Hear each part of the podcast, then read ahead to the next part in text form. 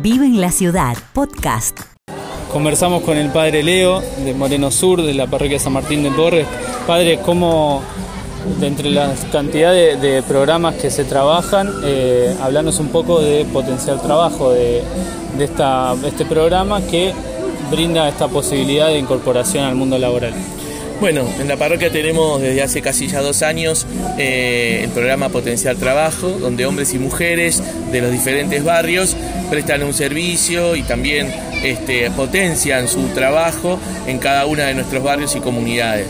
Eh, lo que es todo, todo, lo que es el área de albañilería, estamos construyendo un centro de formación profesional, tres aulas para llevar en uno de los barrios eh, cursos de oficio con, con con títulos oficiales, con una salida laboral y es muy importante ese centro porque va a ser un lugar de, encuentro del barrio, pero también un lugar de, educación ¿no? para muchos vecinos del barrio que no tienen acceso a, esos cursos en, los, centros. ¿no?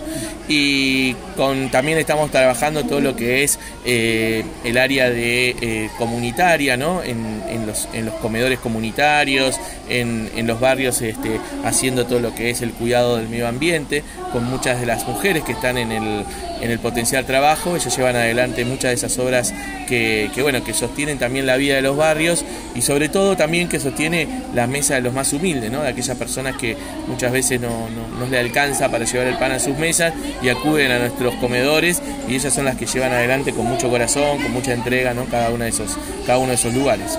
Y ahí se mezcla, eh, entiendo un poco el trabajo pastoral con el, con el trabajo que requiere el programa, ¿no? Exactamente, sí. O sea, nuestras comunidades están insertas en medio de los barrios, ¿no? Eh, las capillas, los centros barriales, los comedores son lugares de encuentro del barrio porque en muchos de esos barrios no, hay otros espacios donde encontrarse. Entonces ahí se mezcla y se, se cruzan todas estas realidades, ¿no?